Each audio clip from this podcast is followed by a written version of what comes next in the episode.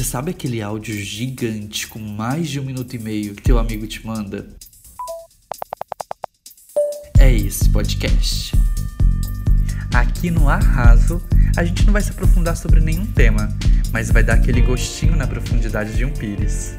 Eu sou o Christian e sejam todos muito bem-vindos ao nosso podcast. A voz do podcast, um rapaz que se tornou parte da decoração de seu apartamento por quase não sair desde o início de uma pandemia. Christian não gosta de acessar o site de correio para checar se atualizou o código de rastreio de 5 em 5 minutos. Não gosta de perguntar pela terceira vez o que a pessoa falou quando ainda continua sem entender. Chris gosta da luz do sol que entra no fim da tarde, do cheiro de arruda quando é recém-tirado e colocado na orelha e de encontrar uma nota de dinheiro em um bolso que nem lembrava que existia.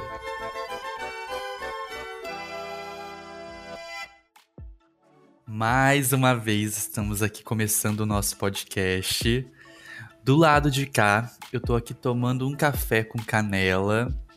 E até na hora que eu fui preparar, que eu fui colocar canela, eu fiquei preocupado. Porque esse mês começou e eu não assoprei canela no primeiro dia para trazer prosperidade. E daí eu fiquei pensando, será que eu preciso esperar o primeiro dia do próximo mês para fazer isso? Ou sei lá, eu posso fazer no primeiro dia da semana? Fiquei aí com essa dúvida.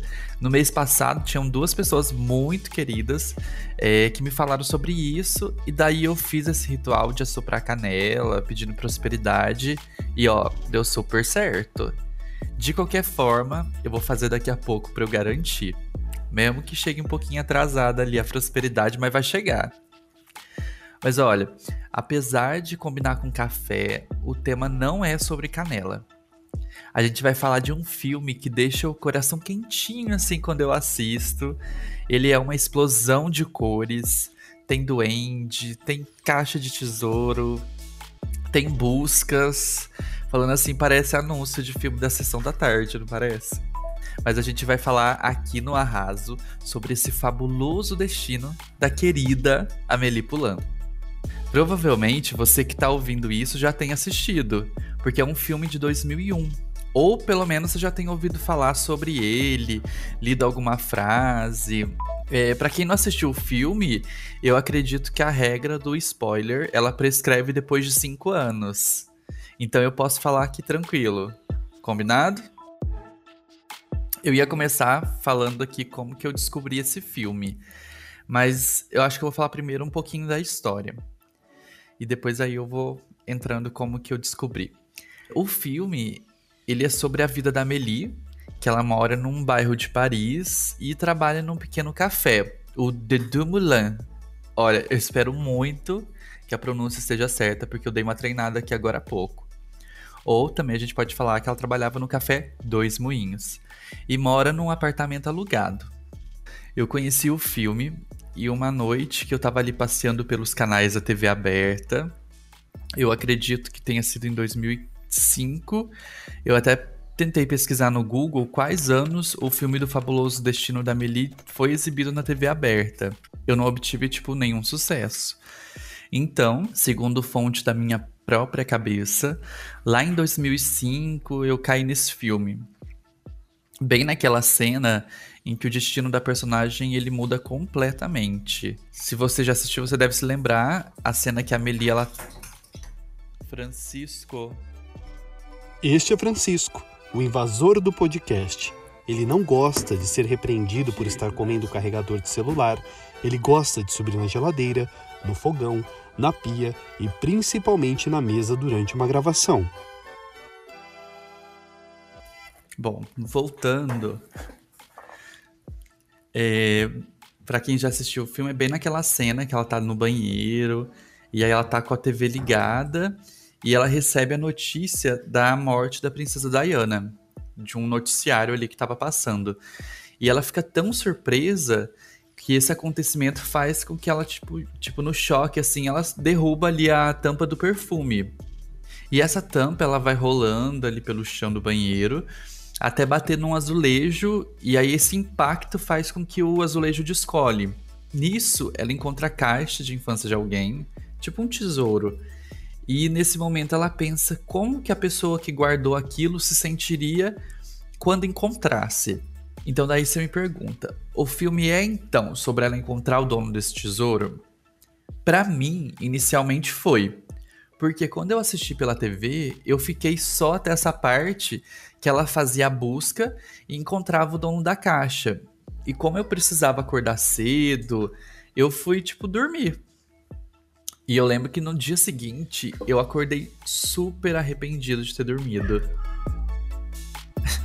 Fiquei arrependido porque eu não sabia nem como que eu ia encontrar o filme, muito menos o nome. Nossa, eu sou péssimo para guardar nome de personagem. Hoje é tudo muito mais simples, né? É, você joga ali uns, uns três termos no Google e você encontra facilmente o que, que você está procurando.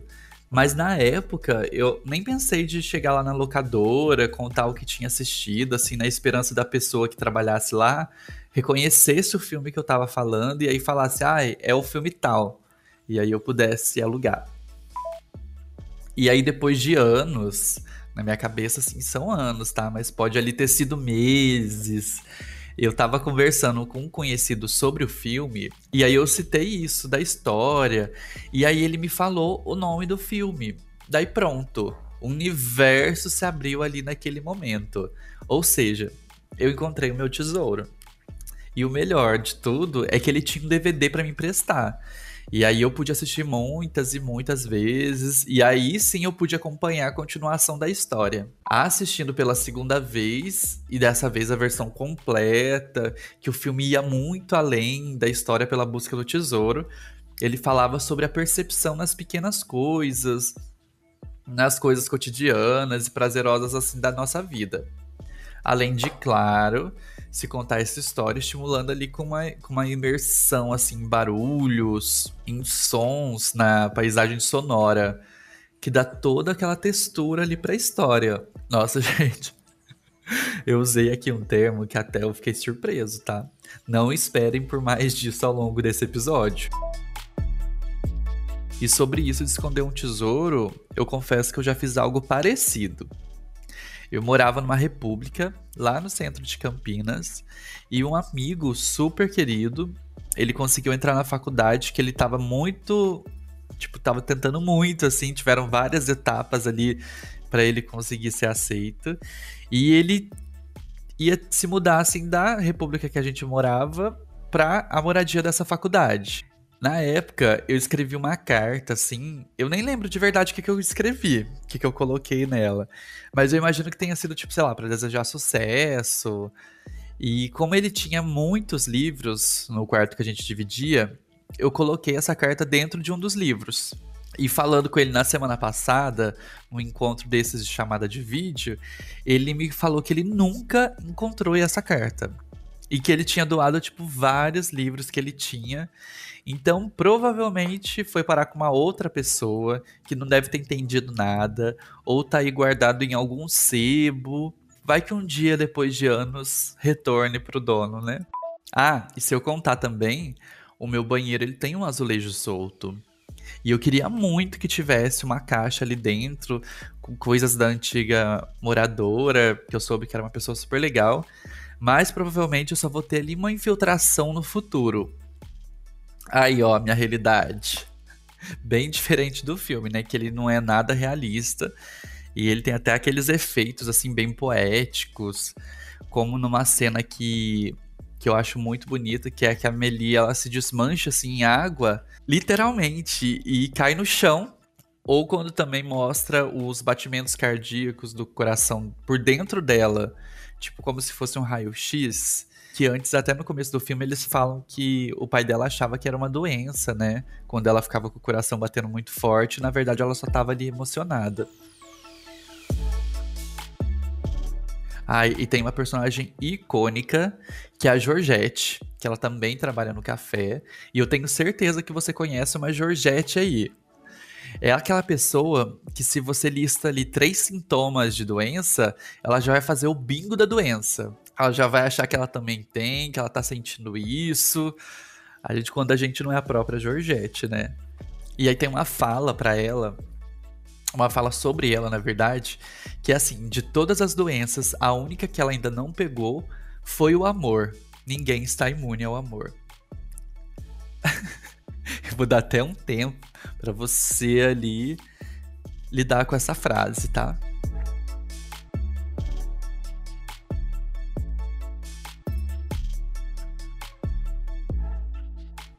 Tem outra frase no filme que eu amo. E já foi até subnick do meu MSN. Nossa, gente, quem que lembra de MSN? A frase é a seguinte: São tempos difíceis para sonhadores. Então, se você tá aí com uma dúvida de que legenda você pode colocar naquela sua selfie, naquela foto de paisagem, segurando ali uma fruta, joga essa frase que é sucesso. Deve ter o quê? Ela numas seis fotos já que eu postei no Instagram com essa mesma legenda. E o que, voltando né, à frase, o que eu gosto dela é porque, assim, são tempos difíceis para sonhadores. Ou seja, existem sonhadores, mesmo que em tempos difíceis. Parece atual, não parece? Outro ponto que eu fiquei refletindo aqui com os meus botões foi que a Amelie ela arruma a vida de todo mundo. E quem que vai arrumar a vida dela? Eu acredito que tem uma linha ali que a gente tem que prestar bastante atenção.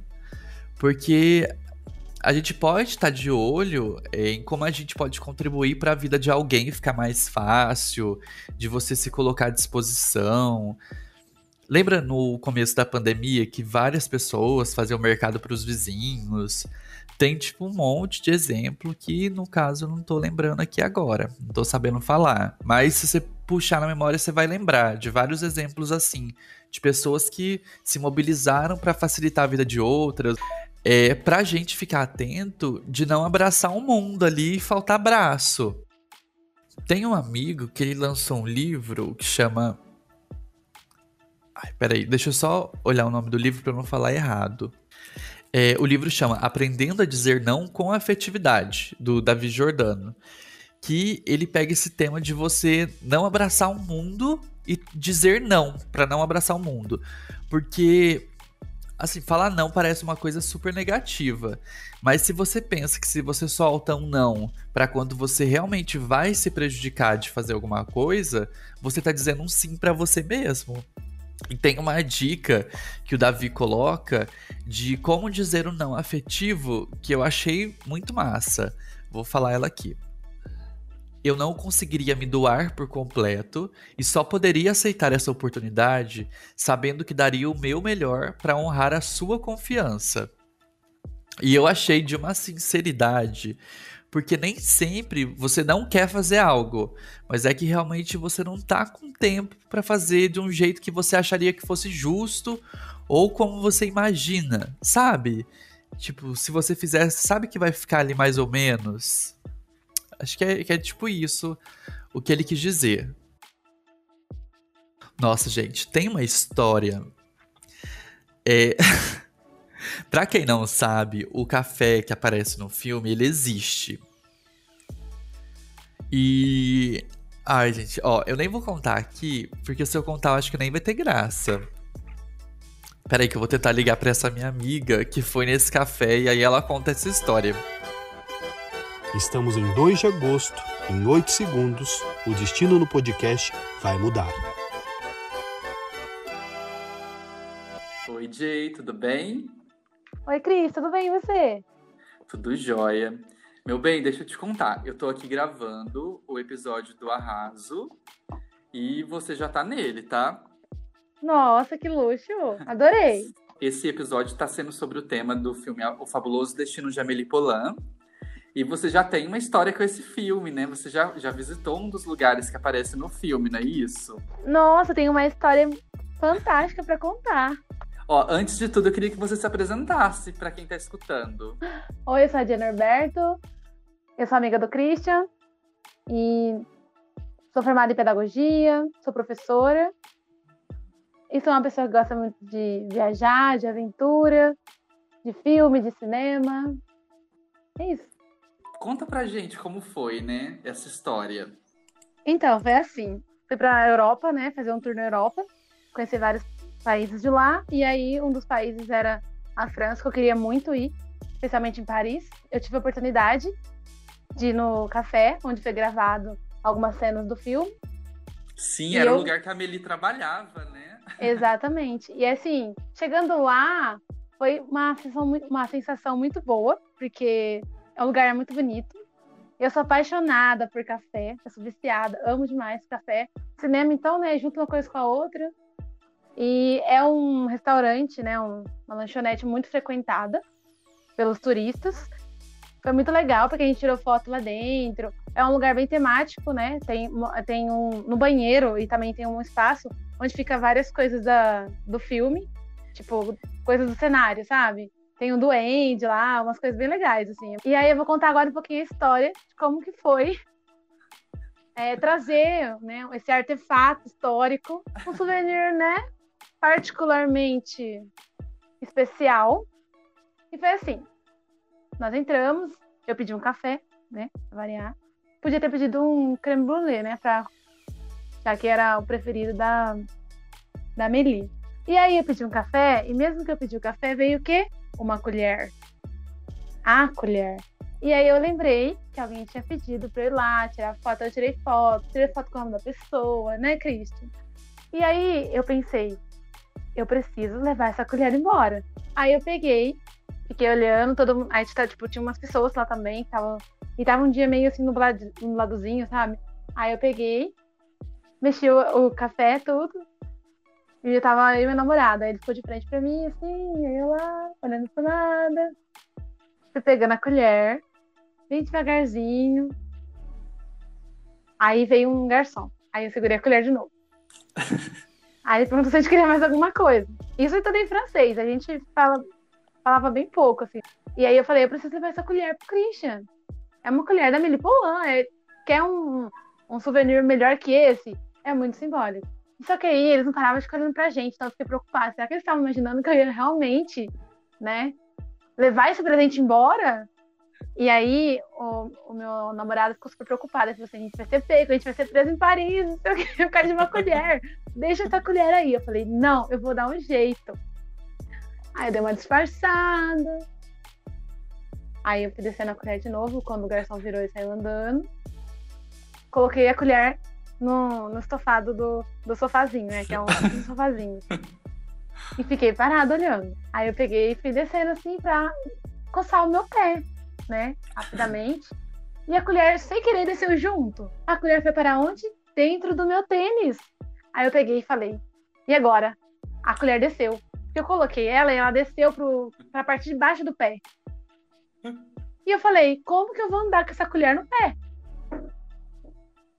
E aí, amiga, como que você fez? Aí eu falei, ah, eu terminei meu café, né? Tudo bonitinho e tal, a colher lá parada.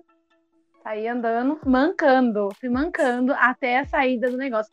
Todo mundo ficou olhando, porque eu tava mancando muito estranho. Aí, quando a gente saiu lá fora, a gente foi andando ainda, ele falou assim, não tira essa colher daqui da frente.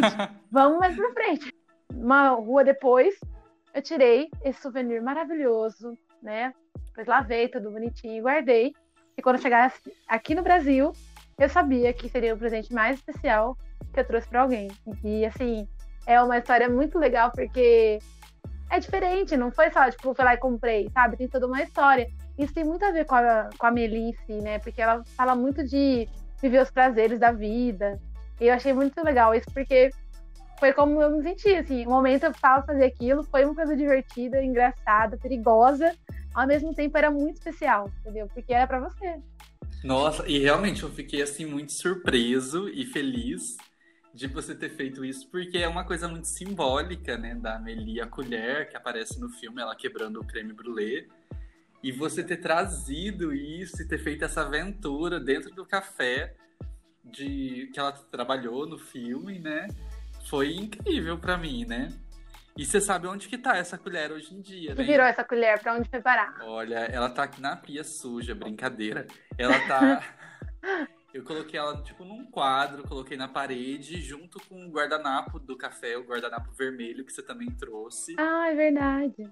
E aí tá aqui pendurado. Então, todo dia, quando eu venho aqui pra, pra minha sala, eu já olho essa parede. Tem vários quadros, assim, especiais.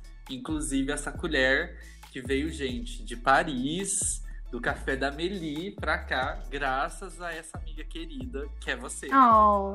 Ah, eu fico muito feliz que agora então ela tem uma simbologia maior, né? Porque ela tá estampada na parede da sua casa. Então eu ganhei a vida com isso, com certeza. Não é? A gente tem que ficar na parede igual um prêmio mesmo. Porque depois dessa história, esse risco, né, em Paris. Esse risco, essa aventura, porque. E assim, a gente não. Eu não fiquei só um pouquinho, demorou um tempo a gente sair de lá, a gente colhendo as coisas, né? E eu até tentei perguntar se podia levar uma colher, né? E eles falaram que não, e que não podia levar nada. Também tinha outras coisas que eu queria pegar para você lá, que não podia, é tipo, era só decoração. Aí eu falei, tudo bem. Eu tentei, eu tentei. Sim, eu imagino tanto de gente que gosta do filme e vai para lá e também quer levar as coisas, né? Ah, eu tenho certeza que o pessoal leva, eu tenho certeza. É porque é muito simbólico, né? Tipo, não tem como você ir num lugar e não levar nenhum mimo, não tem como. É um mimo, né? Exatamente. Ai, gente, é um recebidinho, assim, bem fofo. E você chegou a assistir o filme, né, amiga? Sim. E aí, o que, que, que você tem do filme, assim? Uma coisa que te chama atenção? Alguma coisa que você, que te marcou? Ah, o que me marca no filme, assim, que torna ele para mim especial, é o fato de você saber viver a vida nos detalhes, sabe? Como os detalhes são importantes. Eu acho que o detalhe é fundamental na vida de qualquer pessoa. Então, a forma como ela vai lidando com a situação, como que ela vai é, se comportando diante daquilo e quantos detalhes é importante, isso eu acho, isso é uma coisa que eu trago para minha vida. Uhum. Eu acho muito importante quando a gente dá, dá o, é, coloca o foco nisso, sabe? Porque são nos mínimos detalhes que você consegue é, absorver tanta coisa legal, tanta coisa importante, tanta coisa bonita. É, para mim, é a mensagem do filme. Eu acho muito, muito belíssimo, assim, em todos os sentidos. Na questão da, das cenas, das cores, todo o enredo. O pessoal critica muito o filme francês, né? Porque tem, às vezes tem alguns filmes que a gente fica sem entender, mas é são filmes muito poéticos, né? Apesar de ser um pouco confuso, tem essa poesia por trás. E eu acho que a Amélie tem exatamente isso. Esse filme tem exatamente isso. Oh. Mas, amiga, eu quero muito agradecer por você ter, ter me atendido, ter contado essa história maravilhosa. Ai, eu que agradeço, foi um prazer, né, poder recontar essa história e quero contar muitas vezes porque foi uma coisa muito especial. E eu fico muito feliz, imensamente feliz, de saber que agora essa colher faz parte da sua vida de um jeito bem carinhoso, né? Bom, chegamos aqui ao fim do nosso podcast, mas eu não posso deixar de falar do Diego, que é um amigo que ele adotou uma cachorrinha. E adivinhe, gente, qual foi o nome escolhido para ela? Acertou a Meli. então, ó, fica a minha dica para você assistir pela primeira vez ou porque não reassistir como se fosse a primeira vez ao fabuloso destino de Amélie Poulain. E eu quero agradecer também ao Bruno Akimoto, que ele fez a locução para esse episódio, para trazer esse clima para cá e fazer a, a ideia dar certo.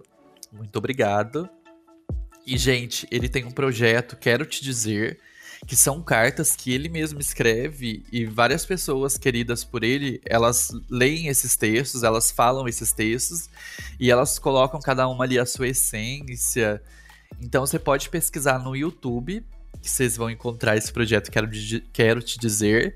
E a novidade é que ele também está agora no formato de podcast. Então é só procurar e aproveitar ali esse momento, escutando o que, que essas pessoas têm para te dizer.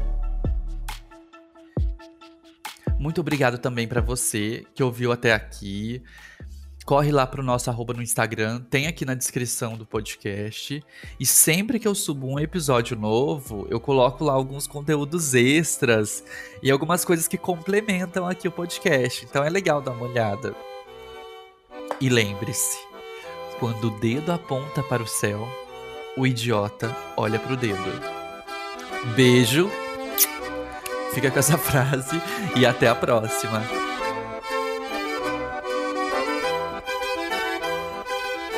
Estamos em 2 de agosto de 2020, são exatamente 11 da manhã. Na feira de rua, próximo ao apartamento onde é gravado o podcast, o computador renderiza o áudio gravado. Ao tempo do seu aparelho, você descobre que o podcast chegou ao fim. Enquanto isso, no Instagram, Christian está apreensivo para saber a sua opinião sobre o nosso terceiro episódio.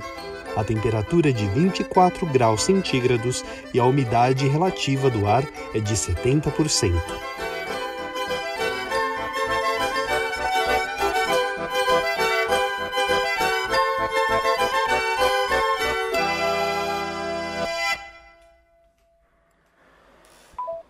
Enquanto pra uns da, da colher, pra outros eu quero enfiar a faca. Amiga, isso parece muito aqueles áudios pra fechar o podcast. Pode colocar isso. Porque é bem sincero.